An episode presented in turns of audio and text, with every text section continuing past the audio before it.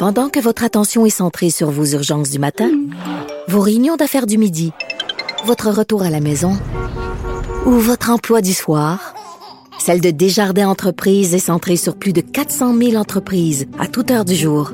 Grâce à notre connaissance des secteurs d'activité et à notre accompagnement spécialisé, nous aidons les entrepreneurs à relever chaque défi pour qu'ils puissent rester centrés sur ce qui compte, le développement de leur entreprise.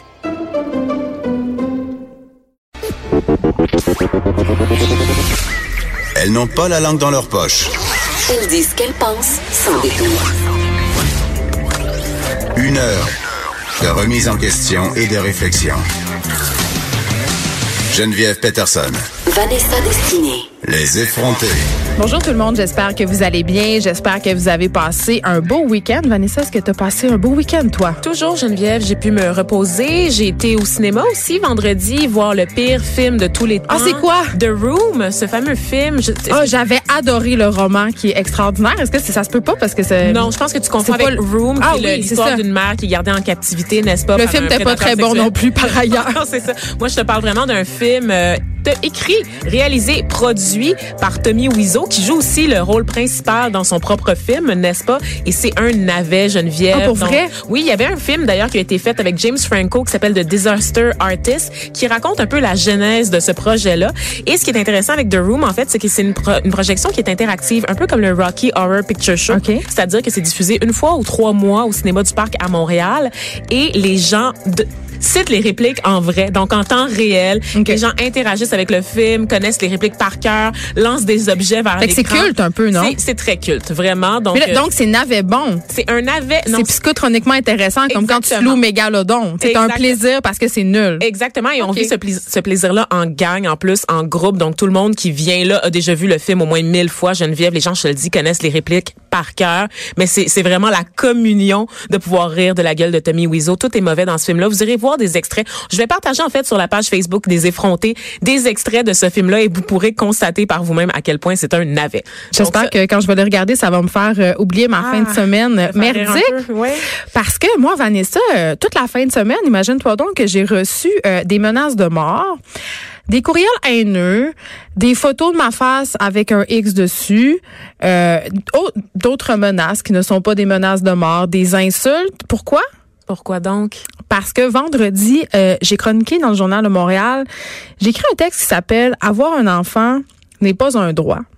Euh, dans lequel j'expliquais euh, ma position par rapport euh, au traitement de fertilité. Il faut savoir que l'Association des couples infertiles sont sortis sur la place publique pour remettre un peu ce débat-là euh, dans l'espace public, à savoir euh, le financement des traitements de fertilité par l'État.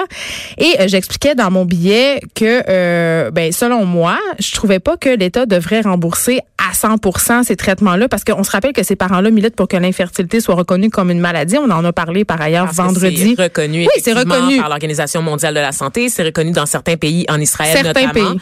Et le gouvernement euh, Legault avait promis durant la campagne électorale, ben en fait la CAC plutôt avait promis pendant la campagne électorale de rétablir la gratuité pour le premier cycle de fécondation in vitro qui était tombé sous le gouvernement libéral, on se rappelle. Donc voilà. Donc j'expliquais euh, dans mon papier que euh, l'État n'avait pas à rembourser 100% de ces soins-là puisqu'il compensait déjà de 20 à 80% euh, dans ce qui s'appelle un ticket modérateur selon le revenu.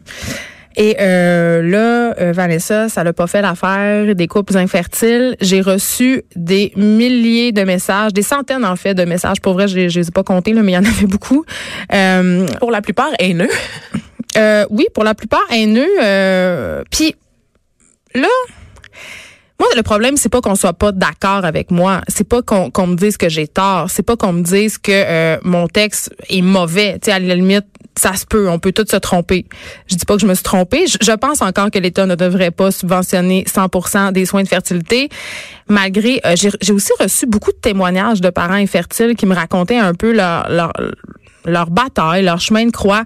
J'ai été très touchée par ces témoignages-là. Je, je reconnais la détresse de ces gens-là. Je reconnais que ça peut créer un vide. Je reconnais que ça peut complètement gâcher une vie. Puis, tu sais, tu la reconnaissais dans ton texte, Oui, évidemment. Geneviève. Je l'ai Oui, lu oui, ton texte et jamais tu dis à ces gens-là qui ont pas rapport, que leur détresse euh, vaut pas la peine d'être entendue, jamais tu remets Non. en question le, le mal-être qu'ils peuvent ressentir, ces parents-là. Vraiment, on sent que tu as une écoute. Par contre, tu l'as dit dans ton texte, à un moment donné, il faut faire des choix en je trouve que je trouve qu'il y a des priorités en santé qui sont euh, beaucoup plus importante que les traitements de fertilité. Je suis désolée de dire ça, mais je le pense quand même. Et, c'est une opinion, c'est pas une vérité. C'est ton opinion sur la question qui est une opinion qui est partagée par un très haut pourcentage de la population. Oui. C'est une des deux positions les plus répandues. C'est soit d'être pour ou d'être contre. Toi, t'es contre. Exactement. Et euh, on peut, on m'a sorti des chiffres comme quoi, bon, euh, ça représentait 0,2 ou 0,3% du budget global, mais 0,3% du budget global, je veux dire, c'est quand même des millions de dollars. Et comme je disais, faut faire des choix. Et euh, c'est plate à dire, mais qui dit choix dit sacrifice. Puis je vais prendre mon exemple. Euh, moi, je, suis une artisane de la culture. Je fais des films, je fais des livres, et c'est une industrie hautement subventionnée. Donc, donc puis je bénéficie de ces subventions-là, là, Vanessa. Pourtant, je ne crois pas qu'on devrait subventionner autant l'art dans la conjoncture économique dans laquelle on se trouve en ce moment, je trouve que quand on subventionne des films, des livres, on devrait peut-être euh, tenir compte du rendement. Espérer un retour sur notre argent collectif. Un peu. Je sais que c'est pas une position populaire, mais regarde, là, je, prête le flanc, là, c'est que ça me touche personnellement, là. Tu sais, parce que ce qu'on m'a beaucoup reproché, c'est que je pouvais pas me mettre dans la peau des gens infertiles, euh, que je pouvais pas donc avoir d'opinion sur ce sujet-là parce que je savais pas c'était quoi être infertile. Ah, OK. non, mais tant qu'à ça, on va se prononcer sur rien, on va rien Il n'y aura pas de chroniqueur, ben, ben, par contre, euh, si, si c'est comme ça, parce qu'on s'entend que souvent, l'idée de la chronique, c'est de pouvoir s'intéresser à des enjeux de société, oui. de rationaliser, en fait, les arguments, de les mettre, de le peser, le pour et le contre, et d'émettre une conclusion. Tu sais, c'est juste me, le principe On me reprochait de m'être pas documenté, on me reprochait de faire des approximations. Euh, J'invite les gens dans un texte de, de 700 mots à couvrir un sujet complet dans tous ces angles morts. C'est impossible. Mais euh, il y a aucune fausseté dans mon texte. Il y a, y a pas, il y a pas d'approximation. Euh, et, et c'est vraiment dommage parce que sur ma page Facebook, il y a eu un débat que je trouvais fort intéressant. Je les ai lus les arguments. Euh, puis les 95 commentaires. Tu oui, puis j'écoute, puis il y en a autant sur, il y en a sinon plus sur la page Facebook du Journal de Montréal puis Journal de Québec. Je, comprends que c'est un sujet qui est très émotif, qui touche les gens. Euh, puis j'ai offert euh, à la présidente de l'association des couples infertiles, Céline, Brown, oui, Céline Brown, de, de venir à notre émission pour s'exprimer sur le sujet j'ai pris la peine de lui dire, ce n'est pas pour faire un débat, ce n'est pas pour te planter. Je suis sensible à vos arguments et ça me porte à réfléchir. Venez les exprimer. Elle m'a répondu non.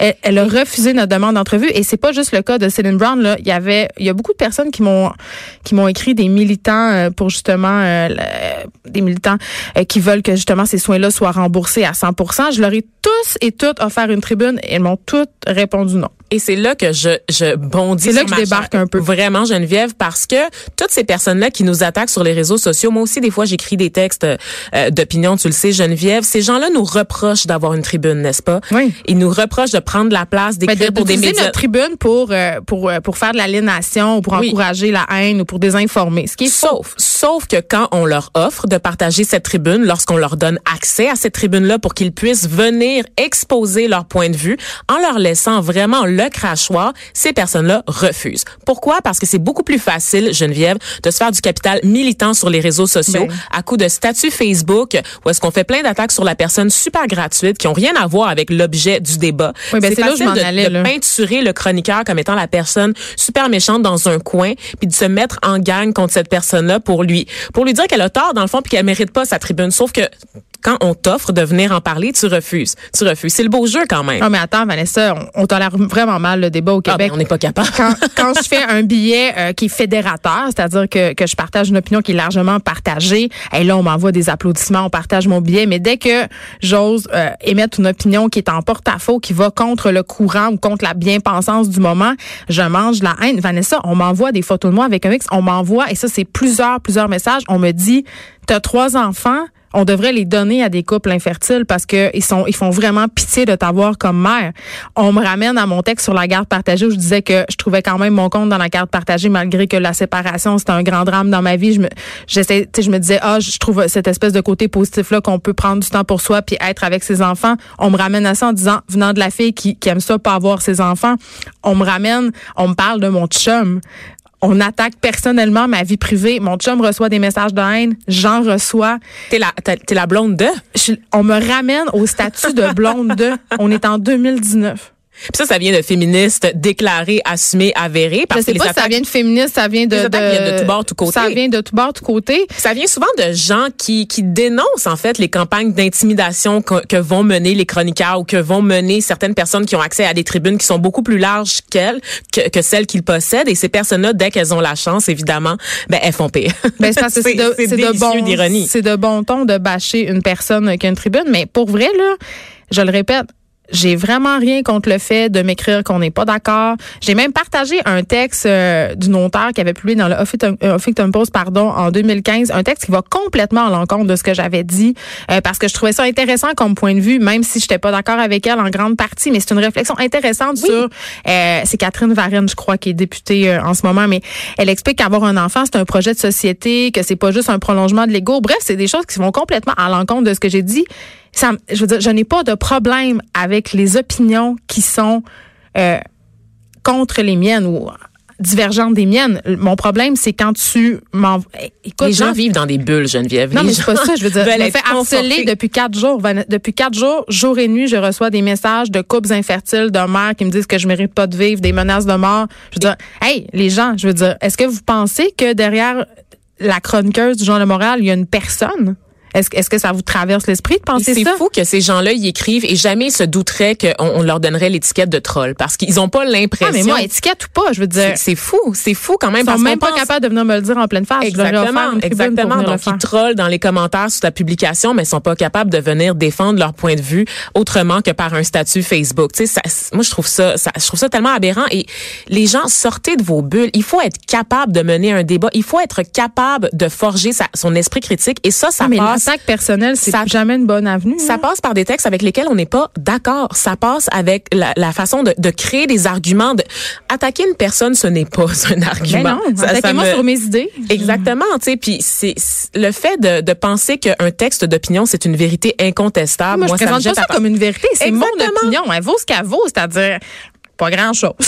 mais elle vaut autant que la personne ben qui te réplique après. Mais est-ce que cette personne-là peut t'attaquer sur le fond de ton article plutôt que t'attaquer sur ta personne? C'est ça que, visiblement, les gens ne sont pas capables de faire. Et c'est surtout qu'ils sont pas capables de lâcher le morceau. Ben Littéralement, ce texte-là a été écrit vendredi et encore ce matin, si je me trompe pas, tu recevais des messages ah non, haineux. Je me suis levé le matin, ce matin, avec des messages haineux. Euh, ça n'a aucun bon on, sens. On, me prête des intentions que je n'ai pas du tout. Euh, on me menace. Donc, on vit à une drôle d'époque, Vanessa. Puis j'ai envie de vous dire, là, euh, avant d'écrire à des personnes, des personnalités publiques puis de leur envoyer de la haine puis euh, des menaces de mort, ben pensez-y à deux fois, sérieusement, parce que c'est c'est pas glorieux, c'est pas tellement glorieux. On parle de personnes adultes, on parle d'adultes qui intimident ah, d'autres adultes sur les euh, réseaux sociaux. Puis tous tous ce, tous ces gens-là se gargarisent des campagnes anti-intimidation dans nos écoles, tu sais. Franchement là. Ils refusent nos entrevues. Je rappelle que l'association des couples infertiles a refusé euh, toutes nos demandes d'entrevue. Ainsi que quelqu'un qui a signé un billet de blog qui s'appelle Réponse à Geneviève Peterson, mais, ça je peux comprendre. Pas voulu te répondre mais en Je comprends euh, ah ouais? cette personne-là. Ben je comprends parce que c'est pas une personne qui est dans un poste où il doit représenter un organisme où c'est c'est pas non plus une personne des médias, donc il n'y a pas à venir euh, sur la place publique, c'est pas à l'aise. Sauf que évidemment, c'est beaucoup plus facile de faire un texte euh, puis d'aller chercher de l'assentiment sur les médias sociaux, des likes, euh, un texte qui attaque en plus ma vie personnelle que de venir étaler son point de vue. Moi, j'ai le droit d'appeler ça de la lâcheté. Moi, je, je considère que j'ai le droit d'appeler ça de la lâcheté parce que si t'es capable de prendre un, un mille mots, ce texte-là est interminable en plus. Si t'es capable d'écrire sur une longue, longue période pour démonter tes arguments, t'es pas capable de défendre après ton opinion publique pourquoi tu t'engages? Pourquoi tu t'engages dans un débat public, dans, un projet de société, dans un sujet qui nous concerne tous et toutes, mais t'es pas capable d'exposer tes arguments autrement que sur les réseaux sociaux? Moi, ça me jette à terre. Ben, de toute façon, euh, Vanessa, ma nouvelle politique va être la suivante. Euh, on peut me partager des opinions qui vont à l'encontre des miennes, mais quand ça va devenir du harcèlement, des insultes puis de l'intimidation, ben, je vais bloquer, tout simplement. Fait que c'est un peu plate, mais c'est ça. Voilà. on vit dans une drôle d'époque. Très drôle. On se parle euh, des conséquences concrètes de l'embourgeoisement euh, dans Pointe-Saint-Charles et Saint-Henri. Absolument. Donc, euh, je ne sais pas si vous avez vu passer euh, deux quartiers à Montréal qui offraient des repas à 1 dollar dans les certaines écoles dans le secteur, tu l'as dit, Geneviève, de Pointe-Saint-Charles et de Saint-Henri. Donc, des écoles primaires comme celle de Charles Lemoine qui offraient des repas à 1 dollar pour les enfants dans le besoin.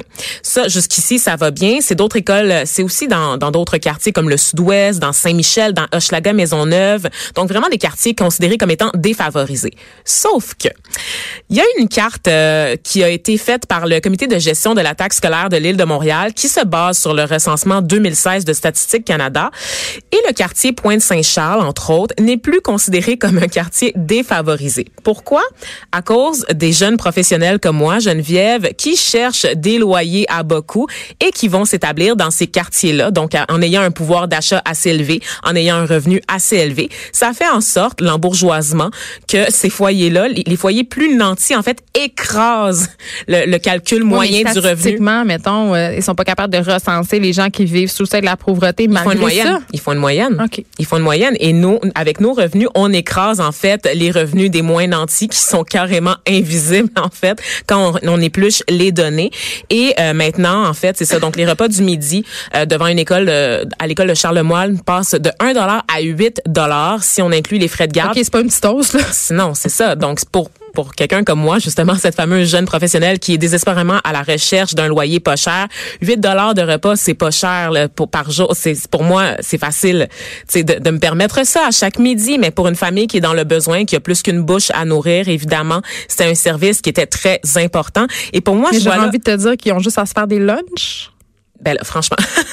non, mais euh, pourquoi ils se font pas des lunchs? Non, mais pour vrai. Je veux dire. Ben parce qu'avec un 800 dollars que t'as, là, de, de bien-être social, puis ton loyer prend déjà le, le trois quarts de ton revenu, trois enfants, Attends, mettons que t'as trois enfants à une pièce par jour, ça fait trois pièces, trois fois cinq, quinze. Non, c'est vrai, tu peux pas faire cinq lunchs tu pour peux 15 pas, Tu peux pas, c'est un, c'est vraiment un service essentiel pour ces enfants-là. C'est nul, je dis. Ben oui, c'est très nul, puis c'est comme tu l'as dit, ils prennent pas en compte, en fait, les particularités de ces quartiers-là, qu'on sait qu'ils sont pauvres. Il y a pas personne qui est surpris, là, au Québec d'entendre que Pointe-Saint-Charles, Saint-Michel et Hochelaga, Maisonneuve sont des quartiers pauvres. Est-ce qu'on pourrait pas, dans le cas de, de ces quartiers-là, appliquer justement ce fameux ticket modérateur? C'est-à-dire, selon ton revenu, tu payes tant à la cafétéria. Je veux dire, parce que ça va être rendu ça, la société. Ça va être une société d'utilisateurs payeurs. C'est-à-dire, on calcule ton revenu et là, tu as le droit au service de l'État au prorata de ton revenu. Moi, je trouve ça juste. Ben, idéalement, ça serait ça. Il y a une mobilisation en ce moment là, qui se passe parce que la CSDM, pour l'instant, a garanti qu'on on continuerait d'offrir des collations aux enfants pour ah, compenser. C'est bien connu une collation, une petite pâte d'ours là, tu passes toute ta journée, c'est quand, quand tu as déjà le ventre vite le matin parce que tu pas nécessairement déjeuné à la maison, n'est-ce pas? Parce qu'on sait que c'est ça la réalité de plusieurs de ces enfants là, c'est qu'ils arrivent à l'école le ventre vide et donc le repas, le repas du midi, c'est peut-être le seul qui est assez euh, substantiel qu'ils vont recevoir, consistant qu'ils vont recevoir de la journée. Donc euh, une petite pomme, une petite bartende Geneviève pour compenser? Mais là c'est toi Vanessa qui est responsable de ça avec ta recherche de logement. Écoute, mais ça va pas bien Geneviève dans la recherche de logement. Il y a une pénurie de logements en ce moment à Montréal. Il n'y a plus de logements abordables sur le marché et c'est pour ça que des jeunes professionnels comme moi qui vivent seuls se tournent vers des quartiers pauvres parce que je peux juste me payer. Honnêtement, avec le salaire que je fais, je regarde les, les offres de logement en ce moment. On parle de 1000 dollars pour un 3,5 Geneviève. Non, c'est vraiment cher. 1000 dollars pour dans un 3,5 dans un quartier de merde qui est un 3,5 même pas retapé, dégueulasse. Arrête de vouloir habiter dans le Myland peut-être. Non non, je regarde plus dans T'es-tu malade? C'est rendu impossible de vivre dans le Myland, Geneviève. Là. Pour vivre dans le Myland, là, faudrait que je, que je sois comme avocate dans un grand cabinet. C'est plus possible. Maintenant, tout ce qu'il y a dans le Myland, Geneviève, c'est des condos. C'est des condos que des gens ah achètent et sous-louent, en fait, à, au reste de la population, la plèbe, donc pour des montants exorbitants. J'ai vu passer là, une offre pour un condo, Geneviève, 6 000 6 000 dollars pour un condo qui est l'équivalent d'un 3,5. Oui, les personnes qui achètent ça, ce sont des compagnies. Qui? Ce sont des compagnies. Ou des riches investisseurs chinois. Et là, je veux pas imiter euh, les gens de Québec solidaire, n'est-ce pas, qui ont fait des commentaires euh, qui ont très mal passé sur la communauté chinoise, n'est-ce pas? Mais c'est une réalité. Il y a ça. Puis il y a le Airbnb. En ce moment, il y a 14 000 oui, ça logements. Fait bondir le, prix des loyers. Qui, ben oui, qui font bondir les prix des loyers, des loyers et qui sont pas disponibles aussi Mais pour on le commun des mortels. On est dans une crise du logement euh, en ce moment. on est presque dans une situation similaire à celle de 2001 où c'était justement, je pense que le taux d'inoccupation était de 1,9% Donc, on s'approche dangereusement de ça. Donc, pour ceux qui cherchaient un logement au mois de juillet, attachez votre truc avec la broche. Ou laissez tomber.